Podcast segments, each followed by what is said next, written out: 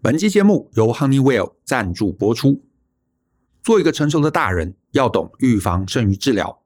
平常运动健身，避免看医生。就像后疫情时代，要与病毒共存，挑选空气清净机，不止滤净，更要灭菌。向大家介绍 Honeywell 全新旗舰款 X3 UVC 杀菌空气清净机，医疗级 H13 出 HEPA 滤网，可过滤 PM 零点三。达百分之九十九点九七，还搭配 UVC 紫外线杀菌、专利 High Safe 成分分解甲醛以及手机 App 智慧操作功能，经实证可灭除冠状病毒以及其他二十种病菌、七大过敏原，而且过滤效能极佳，干净空气输出率 CADR 高达六百五十，甲醛 CADR 也有四百五十，最大适用三十二平空间，超强净化力。潜在威胁一网打尽。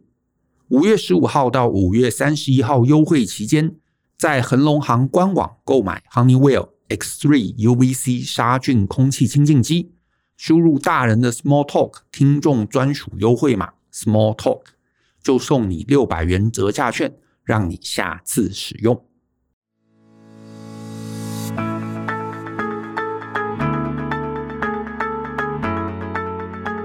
欢迎收听大人的 Small Talk，这是大人学的线上广播节目。我是 Joe 张国阳。大人学啊是个分享成为成熟大人必备学问的知识平台。我们长期分享职业发展、人际沟通、个人成长、商业管理以及两性关系等等的人生议题。那欢迎大家可以多多关注。那如果呢你喜欢我们的内容，请帮我们五星好评。然后呢，也尤其欢迎啊，你可以留言来聊聊你觉得很棒的地方。那当然，也欢迎你分享给亲朋好友。在今天的节目中呢，我要来回复一封读者的这个来函啊，他呃署名叫做 Lily。那我先把 Lily 的信啊念给大家听。他写说呢，呃，你好啊，我是 Lily。首先呢，我是一位即将迈入社会的大四生，而大人学的 Podcast 已陪伴我半个大学生涯。我很感谢有这么一个优质频道，能让我每周通勤、早上起来运动时或者睡前时都能够吸收这么多成熟大人的知识。事情是这样的，我与男友已在一起近两年半，那对方呢比我大一岁。当时呢，我认为能交到比自己年纪大的另一半很好，因为想法跟行为通常会较成熟。因为我自己在他人眼中啊，看起来算是很理性又独立的女生。所以大家也一致认为我的另一半也是差不多的个性，但随着时间久了之后，我发现他的安全感啊极度缺乏。在一开始的时候不会这么在意，现在呢会查我的手机讯息、脸书以及 IG 讯息、网页搜寻记录，甚至是相簿与朋友的群主聊天内容。哦，这个是还蛮蛮严重的。好好，那我继续念啊，我认为我没有做对不起对方的事情。所以呢，也不会介意对方查看我的手机，毕竟都很坦荡。那一直到现在，我们会因为各种我手机上或者我个人行为起争执。那因为我怕表达的不够清楚，我就大概举一些例子好了。例如呢，有一次，由于我朋友问我认不认识一个男生朋友，那我搜寻那个男性朋友的脸书之后，截图他的脸书页面传给我朋友，但事后忘了马上删掉。后来我男朋友看我相簿时啊，看见截图。就质问我这个人是谁，为何要截他的主页，有什么目的？那我马上解释，并给他看我与朋友的聊天记录，他才稍微缓和些。但事后呢，还是会开玩笑说我会乱看其他男生。那因为呢，我没有将他的聊天名称改成昵称的名字，那他质疑我是否想向他人隐瞒我有男友的事实。那我们呢，有一条情侣项链，那有时呢，我会拿下来换成我喜欢的项链。或者是参加正式活动的时候，我也换成能搭配衣服的项链。那他会呢，因此而生气，认为我喜新厌旧，然后告诉我他一直都戴着，为何我不能一直戴着？那如果呢，我去参加派对、唱歌、酒吧，他都会带着一种“你敢乱来，我就跟你分手”的语气答应我，或者是呢，要求他也要一起去。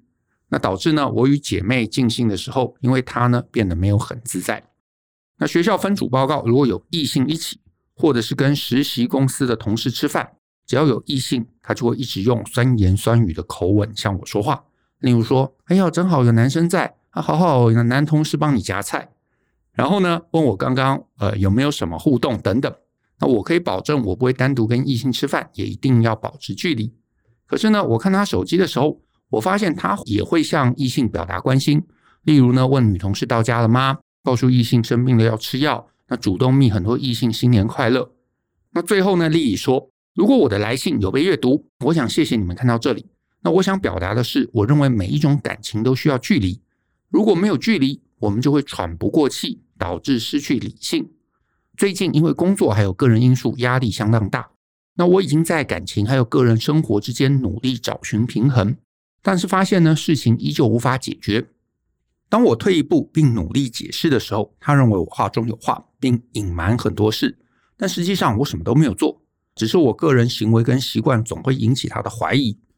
也许感情会失败，是在于我们没有让对方好好做自己。所以我觉得我需要勇气来告诉他我的想法。那我们呢，也认真讨论过未来的发展。那我希望在还有时间的时候，还有机会的时候，把我们的问题解决。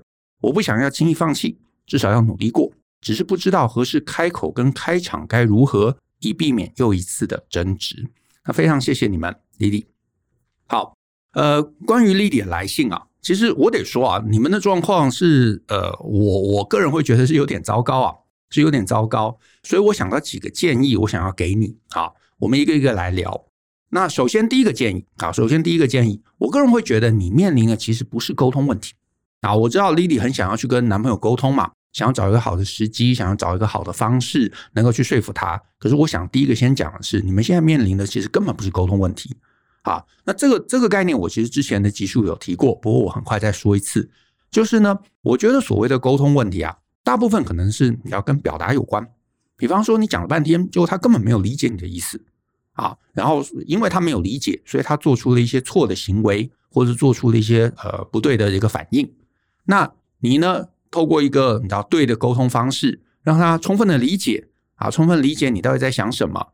那我觉得这是沟通啊，这是沟通，就是我让我们彼此的认知在同一个水平上。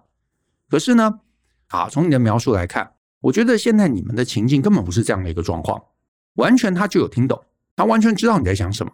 可是他还是会反复提及，他还是会反复提那些可能让你不愉快的事情。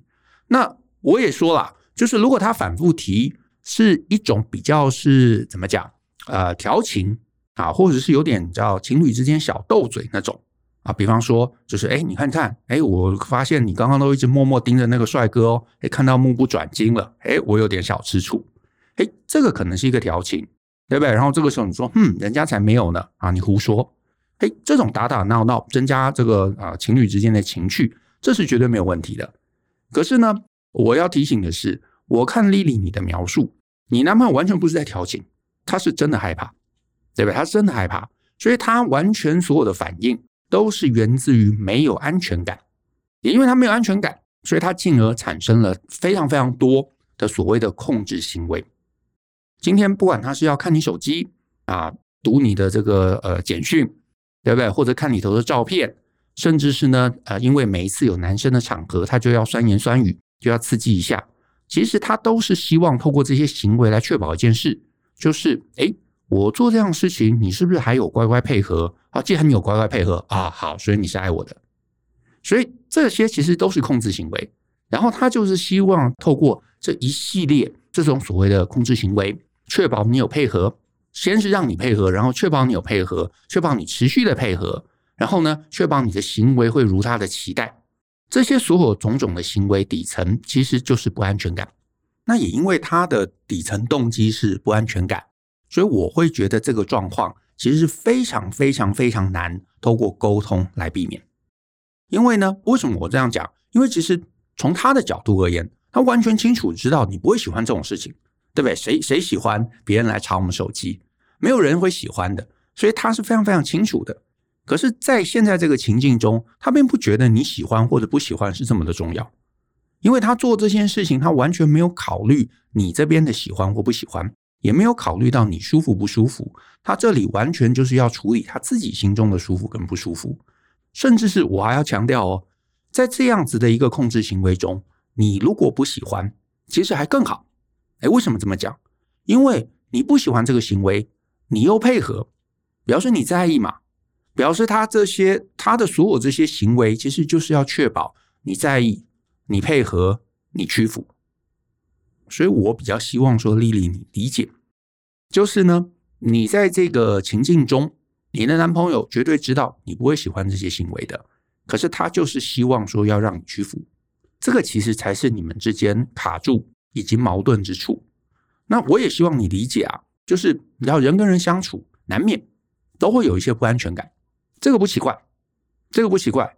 但是，但是，如果你跟你的情侣之间，你跟你的伴侣之间，对方或者你自己有一个很强大的一个不安全感，这就会是相处上面的大麻烦。所以呢，其实，在 Lily 你的描述中，对不对？有聚会，聚会里头有男生。他就会担心你的穿着不符合预期，他就会生气，他会酸言酸语，他会想要激怒你啊，甚至他需要你保持透明，让他看手机啊，甚至是常态的看手机。那我个人会觉得这个不安全感其实已经太大了，已经大到其实你这边会无法长期的去处理的一个状况，因为你接下来你要进入社会嘛，你要开始上班嘛，你一定会有更多跟异性接触的一些机会，那这些机会。很多时候很可能就是工作上面的一个需求，那这个时候你怎么办？你离职吗？你待在家里吗？你把脸蒙起来吗？我觉得这是做不到的，做不到的。而且我从你心中的感觉是，因为他的不安全感太大了，他的控制行为太深了，甚至我会觉得你们这段关系啊，其实已经不健康了啊，所以我才会说你们的状况其实早已经超过沟通议题了。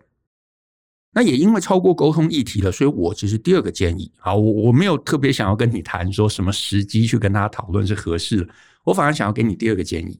第二个建议的是说呢，嗯，当你啊，当你过去你曾经因为说，诶，我坦荡荡的，我不我怕你检查，那我可以让你看手机，你你怀疑你就看嘛，所有对话我都可以让你看啊。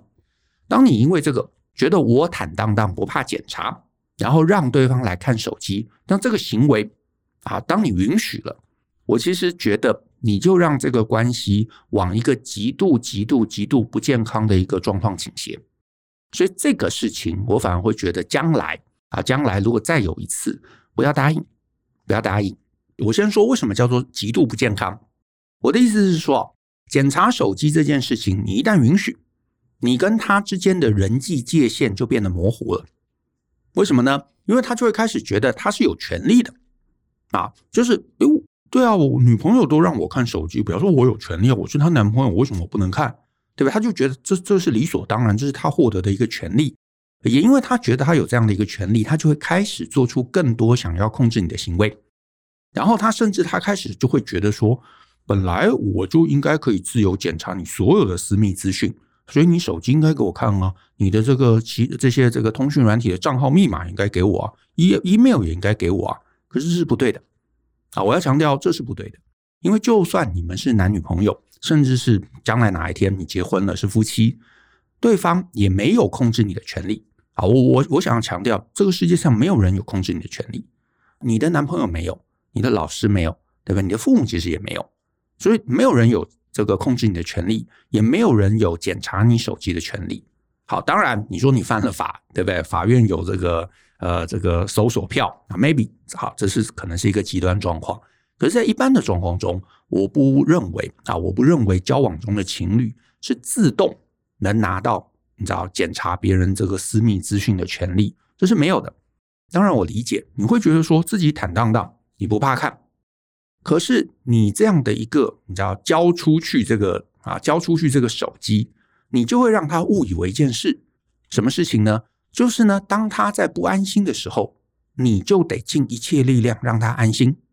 哎，我再重复一次哦，你会觉得说我坦荡荡，我可以让你看，可是这个不对的，因为你让对方看，他就会开始误以为，哎，我的不安心其实都是你造成的啊。对不对？因为我看不到这些东西，说我我担心。他所以：“你给我看，我就不担心啦。”所以你要负责想办法安抚我。可是这个就是我刚刚提到人际界限模糊的开始，因为这是错误的认知。不安全感完全是自我课题。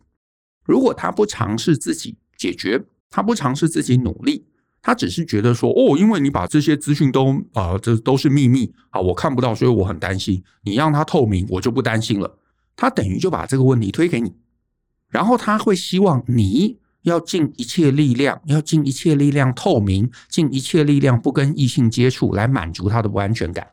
可是我要强调一次，这是不负责任，而且这会永无止境。你们交往的越久，你会发现他的不安全感会越大，而不是越小。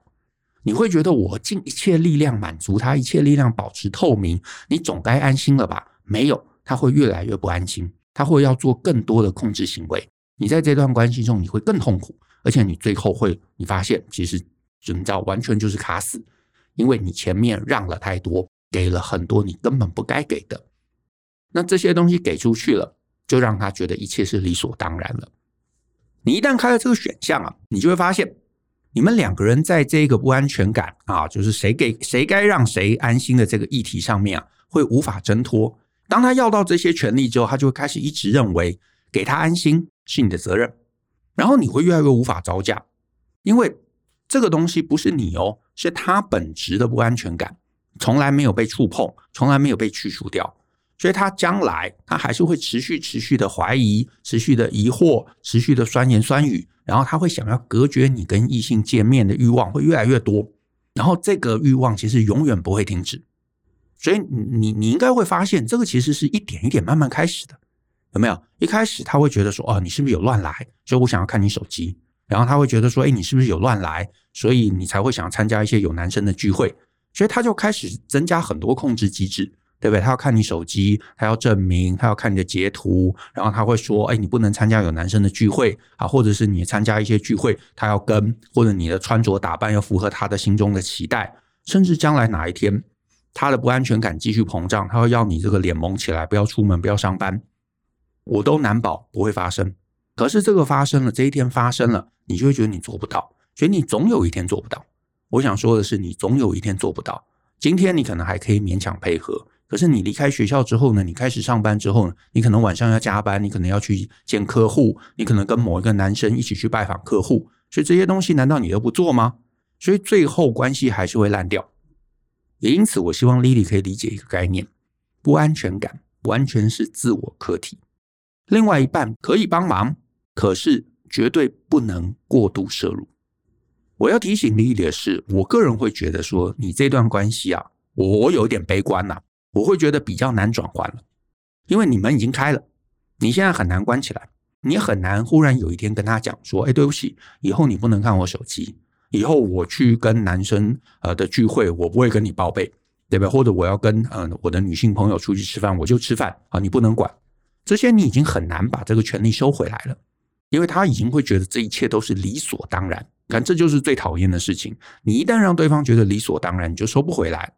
可是呢，我真心建议丽丽，下一次，假设你下一次再有新的恋情啊，因为你现在才大四嘛，你接下来有个三三段四段恋情，搞不好也很正常。可是呢，你下一次再有碰到类似的状况，请记得哦，无论如何，你都不应该因为别人的不安全感而让他拿你的手机来看，因为你做这个事情，除了让你跟他的人际界限变得模糊以外，你没有任何好处，你没有解决任何的问题。甚至是你一旦允许别人来看你的手机，你会让他的不安全感永远好不了。哎，其实这是我一直在讲的一个概念哦，就是你让他看，他反而更不安全，而且会一直都不安全。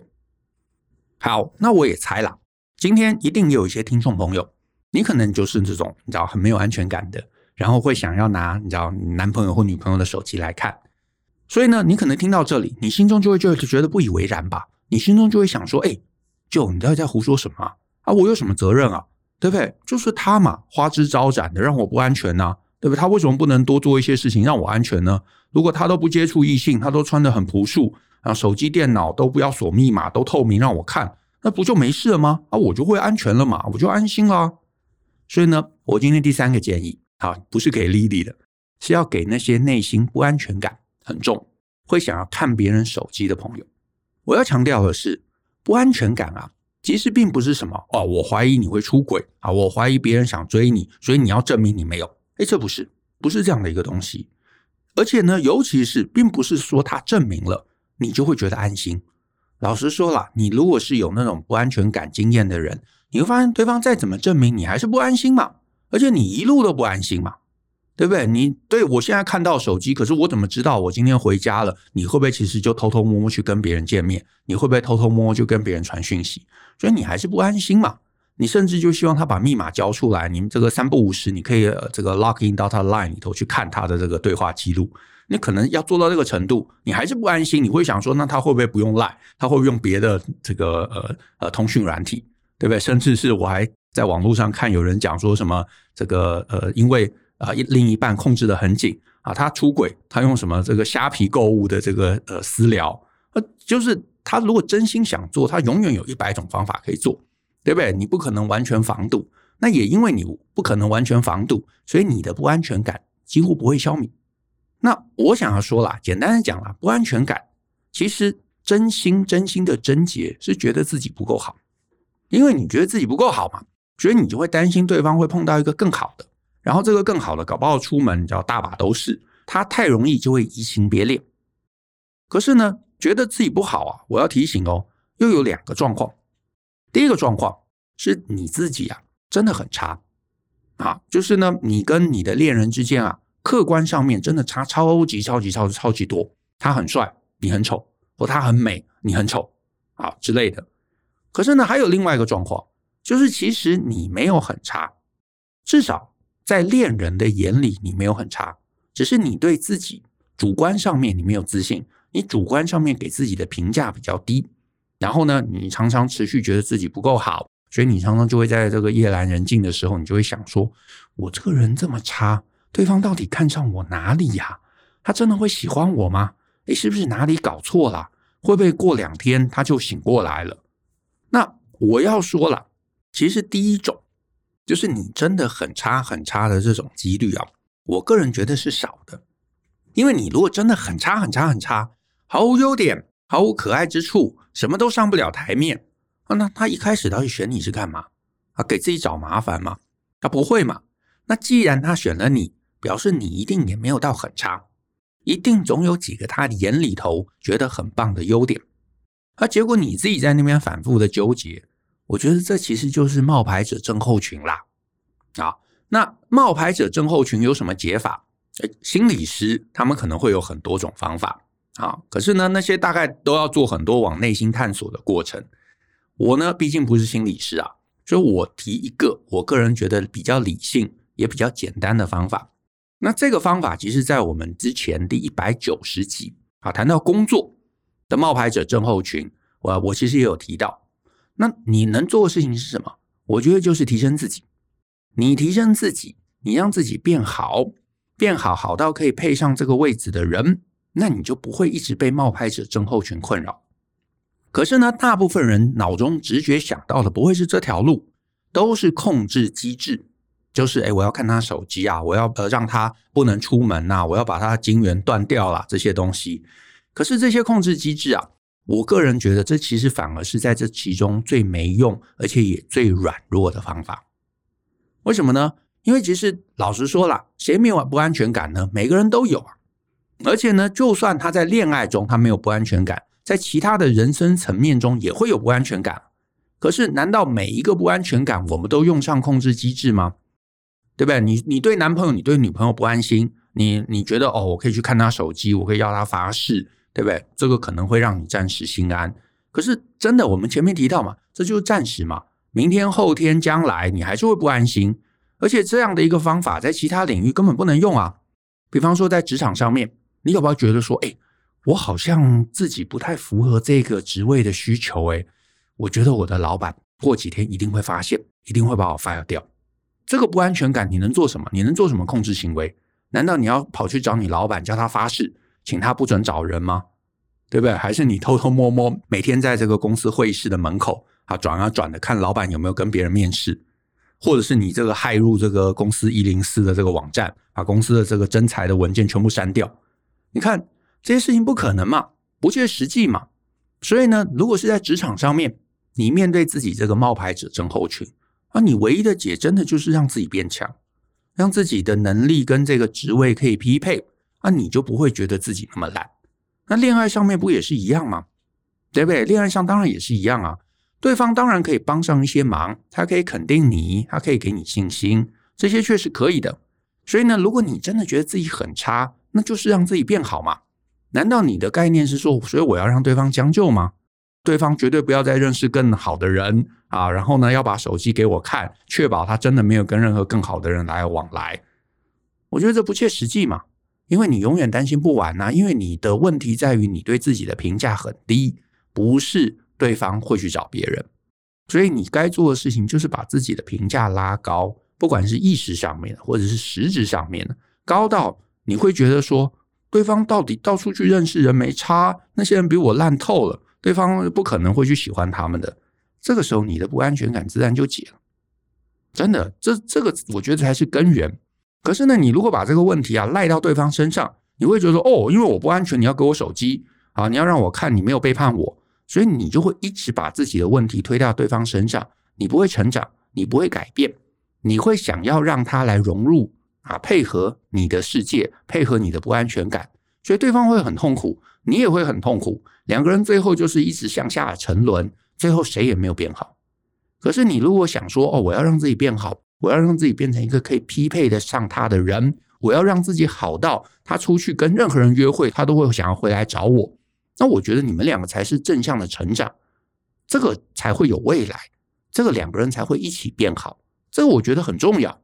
这也就是为什么我会前面提醒 Lily，其实你不应该因为对方的不安全感，然后你觉得哦，我其实坦荡荡就把手机交出去，因为你停滞了他的成长可能性，你也停滞了你自己将来成长的可能性。你们两个人就在这里停住了，然后互相互相的拉扯，互相的伤害。最后，其实谁也没有往前走，这个关系会很惨。好，那再回来 Lily 的状态了。Lily 前面说嘛，她希望去沟通。那我也提到说，我觉得这不是沟通问题啦。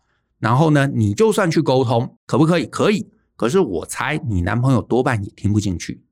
然后有一件事情，我请你不要做，就是呢，Lily 啊，有可能你很天真，你会想说，哎，那不然我给我男朋友听这一集嘛。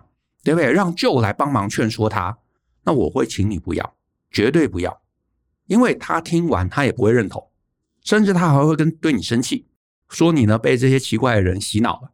所以呢，为了你自己好啊，你千万不要给他听，你不要想说呢能够透过节目来洗脑他，来说服他，这件事情是不会发生的。但是呢，我知道两年的感情，你可能觉得也是生命中还蛮重要的一段这个历程。所以你会想要去沟通，那我觉得你可以去试试看，你可以去沟通看看，你可以找个他心情好的时间来跟他谈谈，来谈谈这段时间他的这些控制行为对你这边的感受啊，然后让他知道这些控制手段中啊，你这边感觉的不舒服啊。我先强调，我先强调，你不要去谈他的不安全感，可是你要谈你的不舒服。可是呢，如果他没有回应你的不舒服，而是一直想要用他的不舒服来盖过去。那我很清楚告诉你，这件事情大概就这样了。好，那我我也先说了，我对这个谈的结果是比较悲观的啦。可是呢，试试看，我觉得这个没有不好，也对自己有个交代嘛。但是总之啊，毕竟你开了那个门，所以他就会觉得这个责任是在你这边，他就会觉得你不舒服啊，我也不舒服啊。啊，我看你跟那些男生出去，我晚上睡不着觉啊，所以你要啊，你要来想办法安抚我，所以我要看你手机。你知道，因为他已经把这个责任压在你这边了嘛，所以他就没有去思考怎么去提升自己。可是呢，这个遗憾的地方就在于，他越是不去提升自己，时间就越不站在他这边，他就越会一直觉得你会跑走，然后呢，你就很难规避他想要看手机这样的一个行为。最后，你就会发现，他一直一直一直要找各种你背叛他的蛛丝马迹，而且呢，他总可以找到一些蛛丝马迹。不管是你忘记，对不对？朋友问你男生，你在相簿里头忘了删除，或者是你之后呃开始工作之后，诶，难免你会有一些工作，会有一些应酬，会有一些不得不的聚会，然后这些就会变成他觉得怀疑你这个背叛他的蛛丝马迹，这些蛛丝马迹也会让你很疲惫啊，会让你难以应付啊，你会觉得工作已经很累了，然后他又不能成为你一个温暖的支柱，最后你总有一天你会觉得，好吧，whatever，你说是就是。哎，你会轻松，他也轻松。这个其实是我觉得在这种高度不安全感的关系中，最后通常的结果。只是你回头回顾，你浪费了三年，浪费五年的时间，这个就不一定有意思了。所以呢，我我比较能够建议你的啦，就是你日后再有这样的一个事情，你再碰上这样的一个交往对象，他的不安全感课题，其实就是告诉你一件事：他现在觉得自己配不上你啊。那我前面就提到嘛，他不一定条件不好，他可能条件很好，只是他对自己没有自信，他内心隐隐约约觉得自己配不上你，因为觉得配不上你，他就做了很多控制手段。那这个时候呢，两件事情，第一个。你要就是换一个觉得可以配得上你的，不然呢，还有一招反其道而行。什么叫反其道而行呢？就是呢，有可能啊，有可能你其实觉得你真的真的真的啊，我好喜欢这个男生，然后呢，可是他又好没有自信啊，好没有安全感。那这个时候怎么办呢？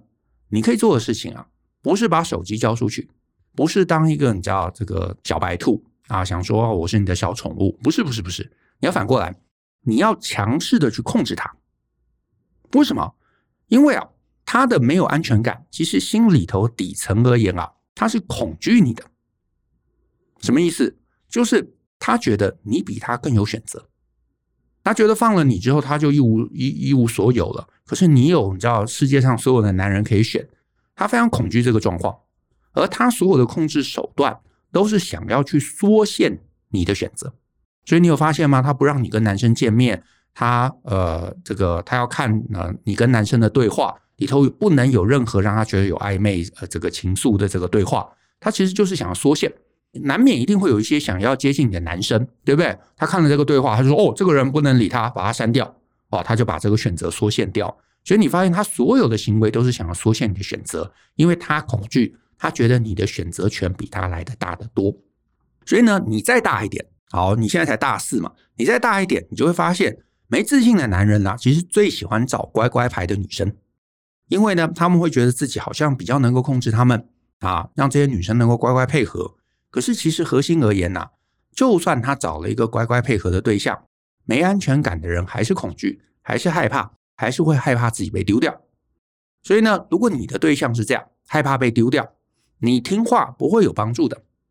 你这个时候，你反而要展露自信，而且你要对他的各种诉求都冷淡，你要走高冷路线。你反过来，你跟他要东西，你忽视他的请求，然后呢，你控制他，你叫他把密码交出来，你叫他把手机交出来，你叫他把存款把你知道行踪都揭露，然后呢，你给他非常非常少量的自由度，这个其实反而有用。那你说为什么？因为啊。他会因为你的强势，会因为你的控制而获得某种莫名的安全感。你说为什么？为什么是这样？因为你知道，人人其实是非常非常有趣的。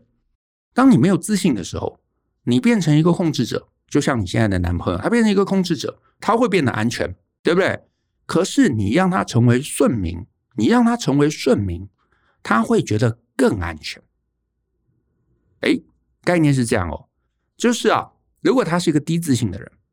你让他当王，他这个时候就会很担心、很害怕，我会不会很快就失去这个王的地位，对不对？现虽然女朋友现在让我控制，会让我看手机，哎，可是我要是没有好好盯住这个女生，她搞不好马上就跟别的男生跑了，所以她很怕，所以她要做更多的控制，来去你知道填补心中那个洞。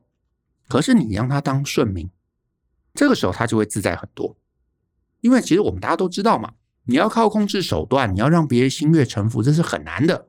可是呢，他如果当一个顺民，他要去讨好你，讨好他的王，对不对？取悦他的王，这是很具体嘛。他完全可以想出来做什么事情可以让你开心，让你高兴，让你觉得能够肯定他，能够愿意让他留在你身边。